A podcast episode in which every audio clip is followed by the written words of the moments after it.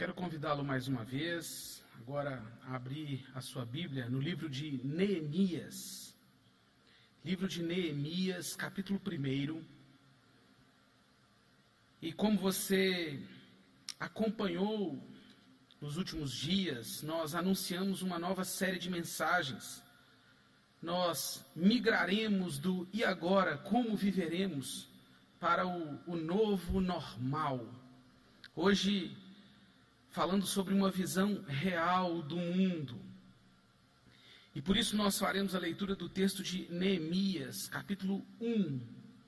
Neemias, capítulo 1, a partir do verso 1, eu farei a leitura e você pode acompanhar na sua Bíblia, tudo bem? E diz o seguinte: As palavras de Neemias, filho de Acalias, no mês de Quisleu, no ano vigésimo, estando eu na cidadela de Suzã, Veio Anani, um dos meus irmãos, com alguns de Judá.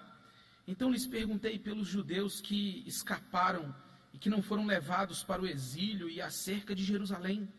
Disseram-me: os restantes que não foram levados para o exílio e se acham lá na província estão em grande miséria e desprezo. Os muros de Jerusalém estão derribados e as suas portas queimadas. Tendo eu ouvido essas palavras, assentei-me e chorei. E lamentei por alguns dias, e estive jejuando e orando perante o Deus dos céus. E disse: Ah, Senhor, Deus dos céus, Deus grande e temível, que guardas a aliança e a misericórdia para com aqueles que te amam e guardam os teus mandamentos. Estejam, pois, atentos os teus ouvidos e os teus olhos abertos para acudires à oração do seu servo, que hoje faço a tua presença dia e noite pelos filhos de Israel, teus servos, e faço confissão pelos pecados dos filhos de Israel, os quais temos cometido contra ti, pois eu e a casa de meu pai temos pecado. Temos procedido de todo corruptamente contra ti, não temos guardado os mandamentos, nem os estatutos, nem os juízos que ordenaste a Moisés, teu servo. Lembra-te da palavra que ordenaste a Moisés, teu servo, dizendo: Se transgredirdes, eu vos espalharei por entre os povos. Mas, se vos converterdes a mim e guardardes os meus mandamentos e os cumprirdes, então, ainda que os vossos rejeitados estejam pelas extremidades do céu, de lá os ajuntarei e os trarei para o lugar que tenho escolhido, para ali fazer habitar o meu nome. Estes ainda são teus servos e o teu povo que resgataste com teu grande poder e com tua mão poderosa. Ah, Senhor, estejam, pois, atentos os teus ouvidos à oração do teu servo, e a dos teus servos que se agradam de temer o teu nome. Concede que sejam bem, concede que seja bem sucedido hoje o teu servo, e dá-lhe mercê perante este homem. Nesse tempo eu era copeiro do rei. Bom, irmãos, o que é o novo normal? Essa expressão, ela tem sido utilizada para designar uma, uma transição que está acontecendo em todo o mundo. Você tem encontrado muitas expressões, como pós-pandemia, por exemplo, mas a expressão novo normal surgiu logo no final do mês de abril, início do mês de maio, indicando uma transição que aconteceu acontece e acontecerá em todo o mundo depois dessa pandemia. E em alguns lugares, obviamente em escalas menores, mas nós não podemos negar que essa transição é inevitável em todo o mundo. A utilização do termo novo normal de forma inadequada, ela também pode indicar um, um, um grande engano. E eu tenho dito isso porque essa expressão que surgiu principalmente no mundo corporativo, indicando a nova configuração econômica do mundo, ela migrou para outras esferas, tentando explicar como nós viveremos ou como será a nova configuração, ou sugerindo uma nova configuração de mundo depois ou no pós-pandemia.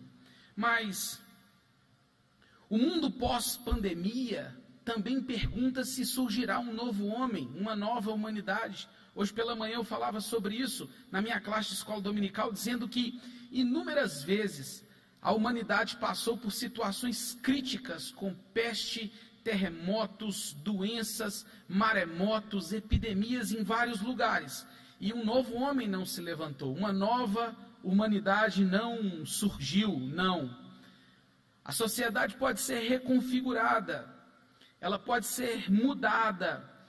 E é verdade que todos nós precisaremos nos adaptar a novas realidades de sobrevivência. Eu posso dar um exemplo, um exemplo pessoal. Eu nunca tinha feito uma live na minha vida. Nunca, nunca tinha feito uma transmissão ao vivo pelo Instagram. Eu não sabia, não tinha a mínima ideia do que era o Zoom ou o Google Meet, por exemplo. E até então nunca tinha feito uma chamada de vídeo com mais de uma pessoa.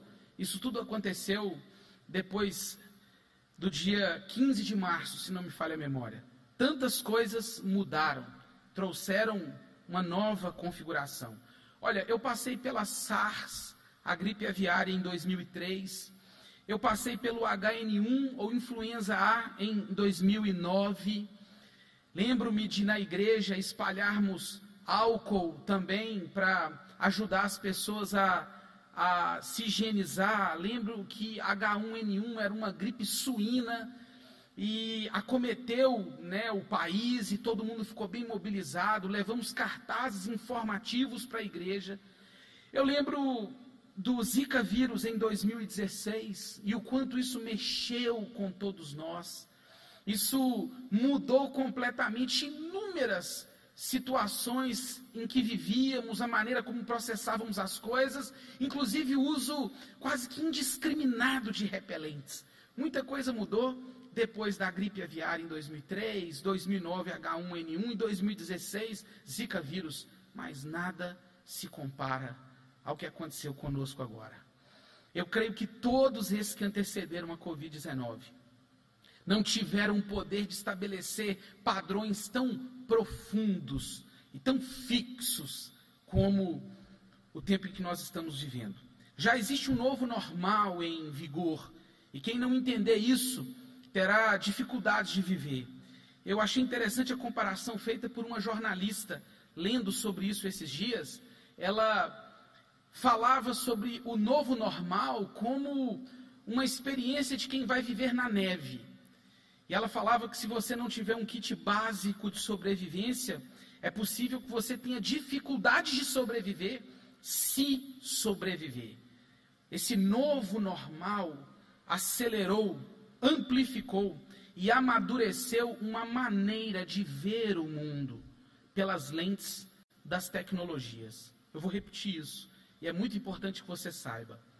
Esse novo normal, desde os meses de fevereiro, março, abril, maio, junho, esse novo normal que está se instalando, ele acelerou, amplificou e amadureceu uma maneira de ver o mundo pelas lentes das tecnologias. Quem não sabia o que era Facebook, Instagram, YouTube, Zoom, Google Meet, WhatsApp, Spotify, Deezer, Netflix, Amazon Prime e tantas outras ferramentas, agora certamente já conseguem ver com mais clareza o que são essas coisas e a instrumentalidade delas na nova configuração da vida. Meus amigos me convidaram para uma chamada no Zoom e eu não sabia como fazer há acho que um mês atrás. Eu não sabia como fazer. E fui para o meu computador, tentei e tentei e tentei e não conseguia, até que o William chegou no quarto com a Laura e eles falaram comigo assim: pai, é dessa maneira que tem que fazer. E eu consegui conversar com dez amigos ao mesmo tempo. Eu fui ensinado pelos meninos que familiarizados com essas tecnologias, talvez mais do que eu, estão conseguindo se adaptar e tendo que se adaptar a essa nova realidade. Tudo isso existia antes da pandemia? Sim ou não? Sim. Isso tudo já exercia influência sobre nós? Sim. por isso eu usei as palavras acelerar, amadurecer e amplificar, porque de certa forma isso mudou a maneira como temos de lidar com tantas coisas. O novo normal, preste atenção nisso, ele empoderou essas tecnologias. Eu vou reiterar: o novo normal empoderou essas tecnologias. Mas me escute bem: não são elas que nos trazem a visão real do mundo em que vivemos. É muito fácil tentar interpretar o mundo através de uma live. Talvez seja perigoso acreditar que tudo o que existe de mundo existe pelas informações propagadas no Facebook, no Instagram e em todas as outras plataformas. Eu não estou dizendo com isso que elas são em si coisas ruins, pelo contrário, se nós não tivéssemos esses recursos, nós não estaríamos aqui hoje. Mas lembre-se, o novo normal amplificou, amadureceu, acelerou, ele empoderou essas tecnologias. E muitas pessoas têm enxergado o mundo pelos olhos das lives. E hoje eu quero te convidar a enxergar o mundo de uma maneira diferente, a olhar para o mundo de uma outra perspectiva, ou talvez a ser liberto dessa cegueira e conseguir enxergar a realidade como ela deve ser enxergada. A história de Neemias nos ajuda muito em tempos de informação e desinformação, ou como dizem, em, te em tempos de break news e fake news. E você já percebeu no texto que lemos que o livro de Neemias conta a história de uma reconstrução, ou da tentativa de uma reconstrução, e me deixa ser bem objetivo, ou tentar ser bem objetivo é, nesse panorama histórico da vida de Neemias. A história, ela, ela passa pelo momento em que o reino de Israel é dividido depois da morte de Salomão. E com dez tribos reunidas ao norte, duas tribos reunidas ao sul, um reino passou a se chamar Israel, ou Reino do Norte, e o outro que passou a se chamar Judá, ou Reino do Sul, o povo de Israel foi reconfigurado. Houve uma nova configuração na história do povo de Israel. E no ano 585, perdão, no ano 722 aproximadamente antes de Cristo, as dez tribos do norte foram levadas pelo cativeiro assírio, um império muito mais forte do que o império do norte, levou o povo cativo, levou o povo preso. E no ano 585, as duas tribos do sul, ainda ali com sede em Jerusalém, onde o templo estava construído, essas duas tribos foram levadas pelas mãos do Império Babilônico. E você pode acompanhar isso nos livros de Daniel, você encontrará nos livros de Ezequiel, Jeremias profetizando sobre isso, o momento em que o povo seria levado para o cativeiro. Israel então ficou anos preso, escravizado, sendo ali, é, vivendo aquele cativeiro, aquela prisão, aproximadamente 70 anos, até que um reino mais poderoso do que o reino assírio e o reino babilônico se levantou. E o império medo-persa surgiu nessa história com políticas mais, vou usar uma palavra muito comum hoje, né, mais flexíveis. O império persa não era um império tão rigoroso como os outros impérios que o antecederam. E ele propôs é, a alguns povos a oportunidade de retornar às suas terras, desde que fossem leais ao império. E nesse aspecto, o povo de Israel que estava cativo na Babilônia, aqueles que não estavam velhos demais para poder retornar a Jerusalém, e os que não tinham sido aculturados pela Babilônia, é bom colocar isso, muitos jovens e crianças que nasceram na, na Babilônia preferiram continuar morando na Babilônia. E quando o povo começa a migrar, a retornar para Jerusalém, para Israel, nós encontramos algo interessante. A história nos mostra, e os livros de Esdras e Neemias, que de acordo com o cânon hebraico, ou os os, os, livros considerados inspirados ali na literatura hebraica, eles formavam um único livro. Os livros de Esdras e Neemias mostram o retorno em três fases do povo de Israel para sua terra. A primeira com Zorobabel, reunindo pessoas e retornando à cidade. A outra com Esdras, cujo propósito era tentar restaurar a fé do povo nessa nova configuração. E a gente encontra o livro de Neemias, um homem que aparece como um líder, um líder muito proativo e na palavra, nas palavras do reverendo Hernandes, um líder robusto. O livro de Neemias é um tratado robusto sobre liderança de um homem que em um terceiro momento retorna a Jerusalém com o objetivo de fazer os reparos necessários naquela cidade. Só que o capítulo 1 mostra o que acontece antes que Neemias vá à sua terra, retorne à sua terra e procure viver da maneira que Deus o chamou para viver e a maneira que Deus chamou o povo para viver. É interessante que ele recebe a notícia vinda de Anani, um dos seus irmãos que veio de Judá, e ele logo pergunta pelos judeus que escaparam e que não foram levados para o exílio e como Jerusalém estava vivendo. E a resposta dele, como você viu, é uma resposta terrível. É uma notícia assoladora. Os restantes que não foram levados para o exílio, e preste atenção nas expressões, que se acham na província estão em grande miséria, desprezo. Os muros estão derribados e suas portas queimadas. Dos versículos 1 a 3 do capítulo que lemos, nós encontramos uma, uma má notícia. Nós encontramos um cenário desolador, uma imagem terrível de uma cidade, de um povo que estava em miséria e desprezo. Um povo certamente acuado, sem defesas, sem proteção. Um povo que não poderia se sentir protegido, porque os muros da cidade eram os indicadores de proteção dessa cidade as portas da cidade. E há uma nota interessante aqui, eu não sei se você sabe disso. As portas da cidade eram os lugares aonde os julgamentos aconteciam. Não é à toa que você tem lido aí nos Salmos de Romagem, e talvez você tenha estudado isso hoje ou estudará no próximo domingo. Não sei se hoje foi o 127 ou 128, que diz que feliz é o homem que enche a sua aljava de filhos é, e ele vai poder ir à porta com segurança com, quando os inimigos forem pleitear contra ele.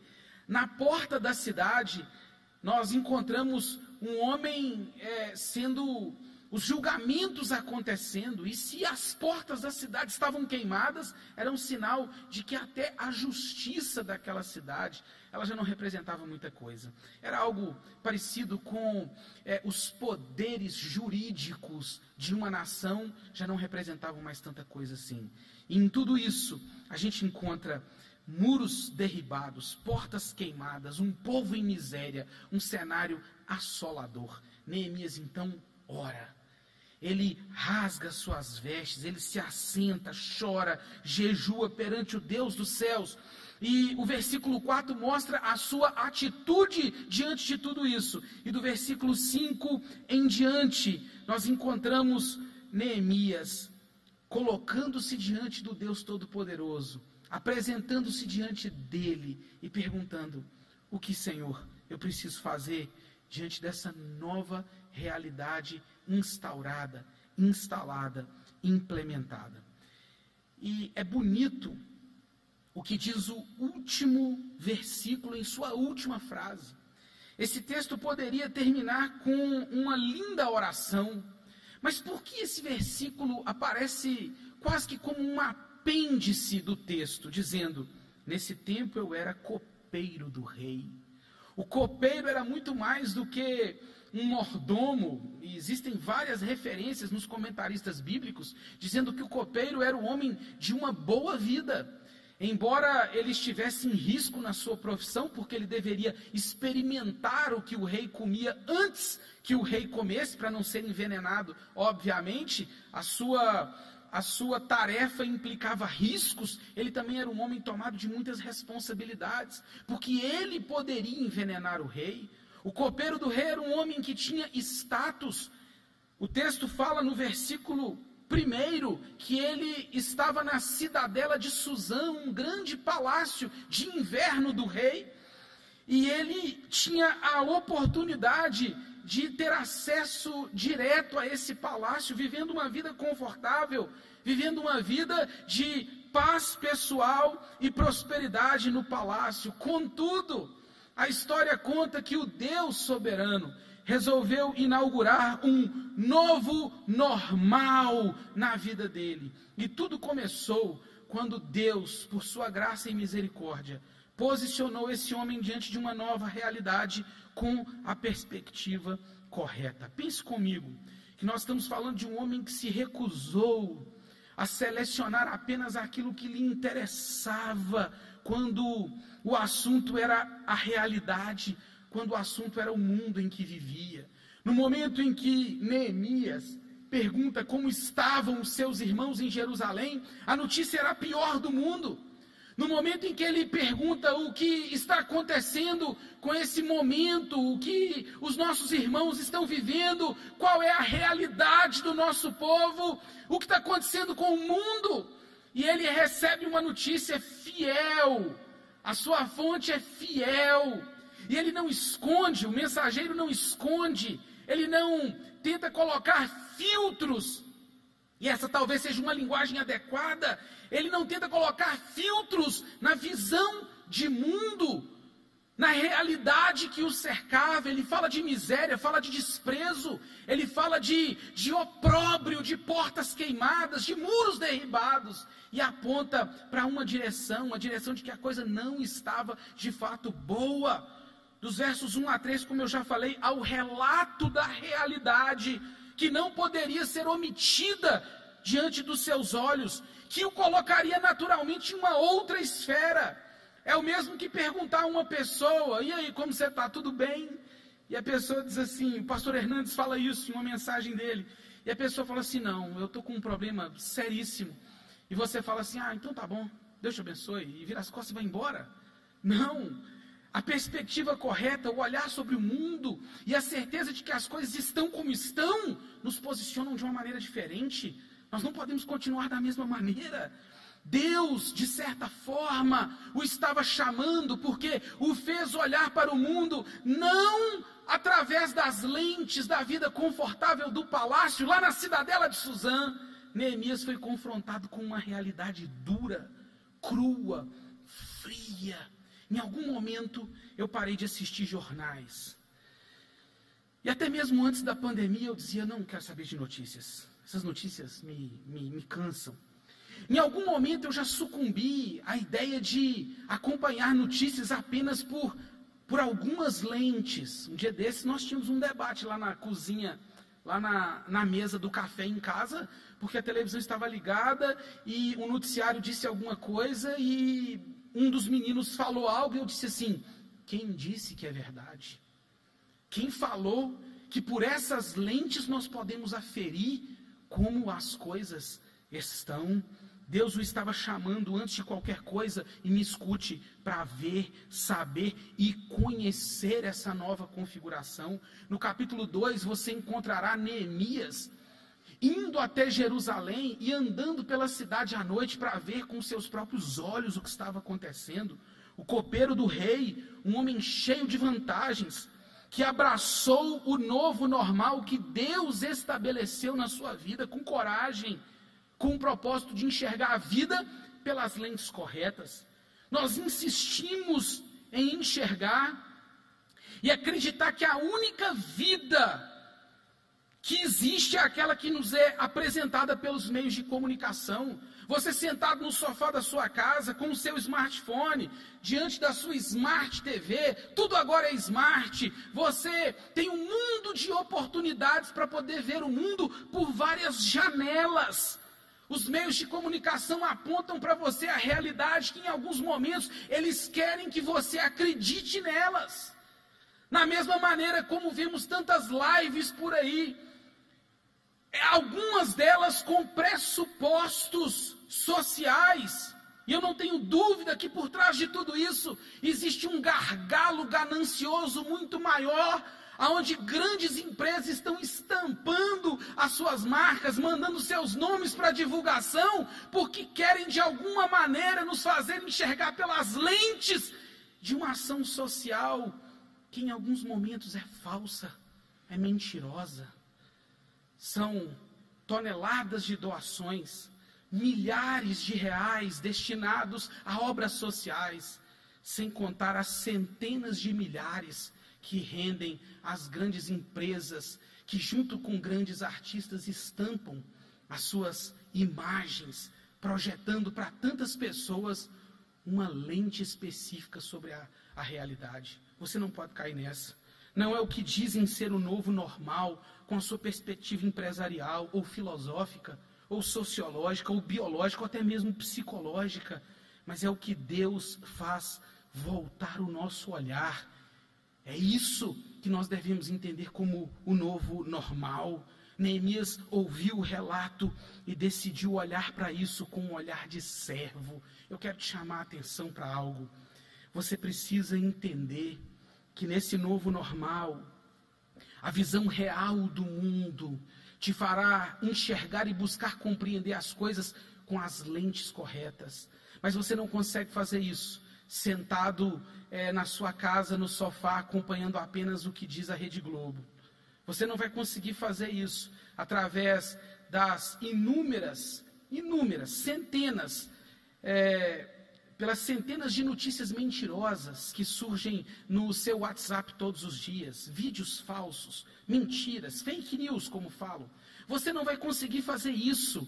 Não vai olhar para o mundo em sua realidade, pelas lentes é, das grandes empresas de televisão, pela, pelos grandes meios de comunicação, sejam eles é, Rede Globo, Rede Record, SBT, é, CNN, BBC, seja lá mais o que, você não conseguirá enxergar a realidade do mundo, a verdade sobre as coisas, se Deus não te der a oportunidade de ver com as lentes que Ele tem te chamado para ver. Um homem com os joelhos dobrados consegue ver muito mais do que aquele que passa um dia diante dos, dos informativos na televisão e na internet. Alguns minutos com os joelhos dobrados perante o Deus Todo-Poderoso nos dá uma visão muito mais ampla do que uma live de 59 minutos. Nós precisamos retornar à perspectiva correta, porque nesse novo normal é preciso enxergar o mundo com os olhos do servo. O servo que, além da perspectiva correta, migra para uma atitude correta também. E pensem comigo que a atitude de Neemias é uma atitude impensável de um homem que se posicionou diante de uma nova realidade de maneira espantosa. O que você faria? Eu pergunto. Vou insistir. Você faria? Você, quando recebesse essa informação, por isso que eu digo que o que fez Neemias olhar a realidade da maneira adequada, envolve, na verdade, o momento em que ele dobra os seus joelhos e diz: Ah, Senhor, Deus dos céus.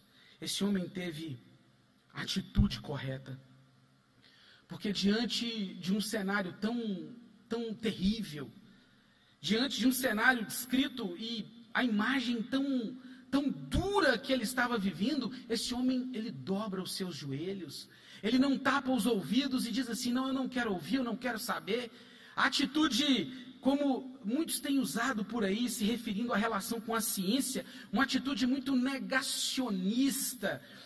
Neemias não faz isso, ele não fala, não, não, não quero ver, eu não quero acompanhar, eu não quero saber. Oh, que triste, eu preciso fazer alguma coisa para tirar isso da minha mente. Não, ele olha para a realidade. Ele vê a realidade, a realidade miserável, os escombros dos seus pares, e ele resolve agir. Mas a sua ação não é bolar um planejamento estratégico diante do novo normal, coisa que muita gente é, tem feito. E eu acho que ele foi estratégico, ele foi líder em todo o livro, o livro de Esdras, você encontrará várias estratégias de como nós devemos lidar diante dessas novas configurações. Mas, irmãos, eu e você, nós precisamos entender uma vez por todas, que a visão real do mundo, ela vem de Deus, que nos assegura a perspectiva correta, e além de nos assegurar a perspectiva correta, nos assegura a atitude correta, porque o Espírito Santo dobra os nossos joelhos, coloca lágrimas nos nossos olhos, porque esse homem orou e chorou, esse homem jejuou, esse homem não se omitiu, ele foi, ele insistiu, e o chamado de Deus diante do novo normal ou de qualquer nova configuração da vida é uma só. É um só. O chamado de Deus é um. O de nos dar a perspectiva correta, de nos fazer olhar para as coisas com as lentes de Deus e agir de acordo com o que o Espírito Santo faz nas nossas vidas. É Deus nos chamando para ver a realidade com as lentes corretas. Você não vai conseguir enxergar o mundo com as lentes corretas, apenas preso ao que os meios de comunicação oferecem de jeito nenhum. E você não vai fazer isso também. Se for negacionista, a ponto de dizer eu prefiro o palácio, eu prefiro a cidadela de Suzano do que qualquer outra coisa. Não. A Bíblia fala que esse homem, ele se posicionou e ele tomou a atitude certa, movido pelo próprio Deus, dobrando os seus joelhos e pedindo a ele que, pedindo a ele que lhe conferisse a graça de experimentar aquilo que Deus queria inaugurar na sua vida. O que Deus queria fazer com ele. Essa é a grande questão. Por isso ele ora e faz uma oração de confissão. Nós não temos tempo para tratar cada detalhe dessa belíssima oração, que eu te encorajo a lê-la hoje antes de dormir, a meditar sobre isso. Quando ele diz: Eu e a casa de meu pai pecamos, nós temos procedido de forma perversa, nós esquecemos os teus caminhos, Senhor. E o novo normal que o Senhor está me colocando, me coloca de joelhos antes de qualquer coisa, me faz chorar, me faz jejuar. Não nos não nos permite a omissão, nos faz ir, insistir naquilo que Deus nos chamou para viver. E por último, eu quero encerrar te lembrando que no novo normal, a visão real do mundo nos chama para uma perspectiva correta, que são as lentes que Deus nos oferece através da Sua palavra. Nos oferece a atitude correta, que é o Espírito Santo nos colocando de joelhos e nos fazendo perguntar: o, o que o Senhor quer de mim. E além disso, nós não podemos apenas é, olhar o mundo e ver que as coisas elas, elas não são como as lentes que estão por aí apresentam, não são. Se posicionar, dobrar os joelhos e dizer: Senhor, eu preciso fazer alguma coisa, nós erramos. Não. Esse homem entendeu que ele precisava ir na direção correta. A sua ação não tem como objetivo apenas se adaptar às novas circunstâncias ou a construir uma nova sociedade. E a gente vê muito disso, tá? Prestem atenção. A gente vê muita gente dizendo: olha, e agora como nós vamos fazer? Como vamos trabalhar? Como será o retorno à igreja? Que dia que nós vamos poder fazer isso, fazer aquilo, fazer aquilo outro? Olha, nós oramos, dobramos os nossos joelhos, choramos. Eu tenho dito que atualmente o momento que nós estamos vivendo é um momento de orar, chorar e servir. Ponto. Mas nós não estamos trabalhando apenas na construção de uma nova sociedade. Deus está nos chamando para estabelecer a sua glória e nos fazer viver na direção dele e da sua vontade. O que Deus está fazendo de novo nas nossas vidas? O que ele está inaugurando? No versículo 5, ele mostra que os seus primeiros passos, eles, eles não estão na direção do rei, mas na direção de Deus. A Bíblia fala no capítulo 2, versículo 8, que a caminhada de Neemias, ela é traçada na companhia do próprio Deus. E o seu propósito era ter um êxito conferido pelo próprio Deus, no capítulo 2, versículo 20. Sabe o que, que isso nos diz, irmãos?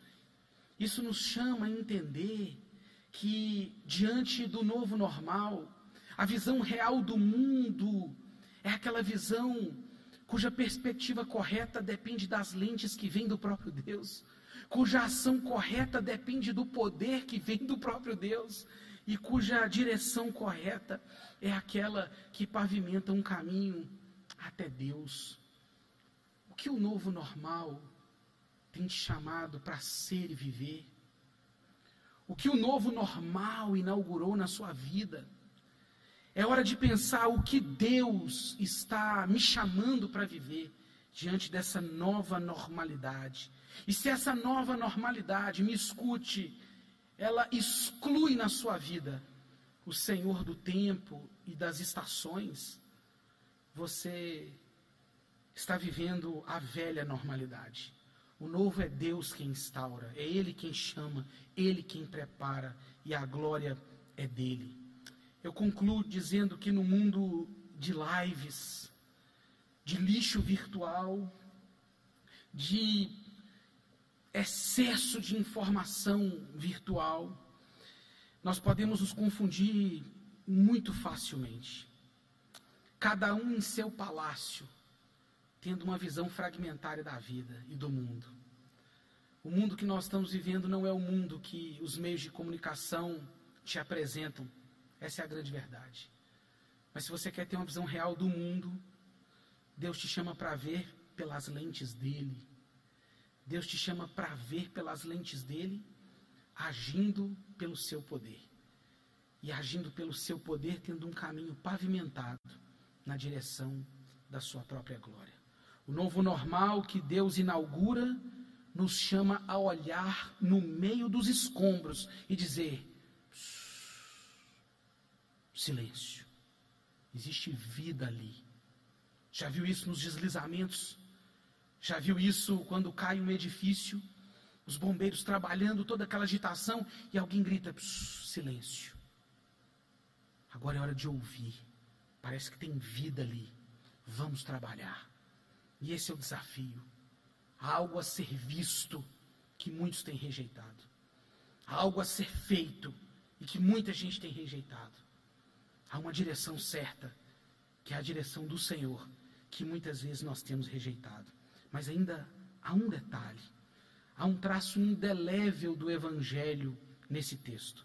Porque Neemias, no versículo 6, ele diz: Senhor, eu faço confissão pelos pecados dos filhos de Israel, os quais temos cometido contra ti. Esse traço indelével do Evangelho está muito conectado com o que eu disse na última quinta-feira. Só o perfeito intercessor pode nos fazer ingressar no novo e vivo caminho. Neemias não é um tipo, mas eu acredito que ele prefigura o nosso Cristo, o nosso intercessor.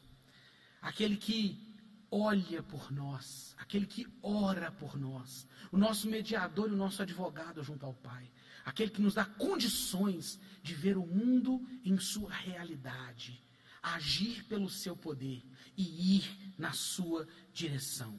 Seus olhos nunca serão abertos. E você que está me ouvindo, preste bastante atenção. Seus olhos nunca serão abertos para a realidade sem que Cristo te faça ver. Eu me lembro de Paulo na estrada para Damasco, quando ele cai do cavalo, literalmente, e ele ouve uma voz dizendo: Saulo, Saulo, por que me persegues? e ele, ele é acometido com uma forte luz, mas a Bíblia diz que é tirada de Paulo as escamas dos seus olhos, a fim de ver o que Deus queria fazer na sua vida. Aconteceu com Paulo na estrada para Damasco, e Deus quer fazer conosco, abrir os nossos olhos para enxergarmos a realidade que Ele está instalando.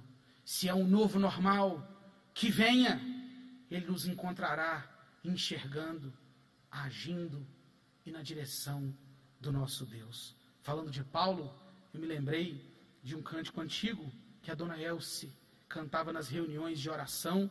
Dona Elce Monte Alto cantava nas orações às sete da manhã, lá na igreja presbiteriana Betel. Foi um minuto só, um minuto só. Lembram desse? Foi um minuto só do seu olhar tudo em mim mudou, tudo em mim mudou. Foi um minuto só do seu olhar. É o olhar de Cristo sobre nós, que nos faz olhar para a realidade, agir e viver na direção do Senhor. O que Deus está inaugurando na sua vida com esse novo normal? De qual palácio Ele deseja te tirar? E o que Ele quer fazer com você, comigo e conosco? Ele fará por meio de Jesus Cristo. Você pode se entregar a Ele e pedir a Ele que te dê a oportunidade de viver esse novo normal, enxergando a realidade como Deus nos chama para enxergar.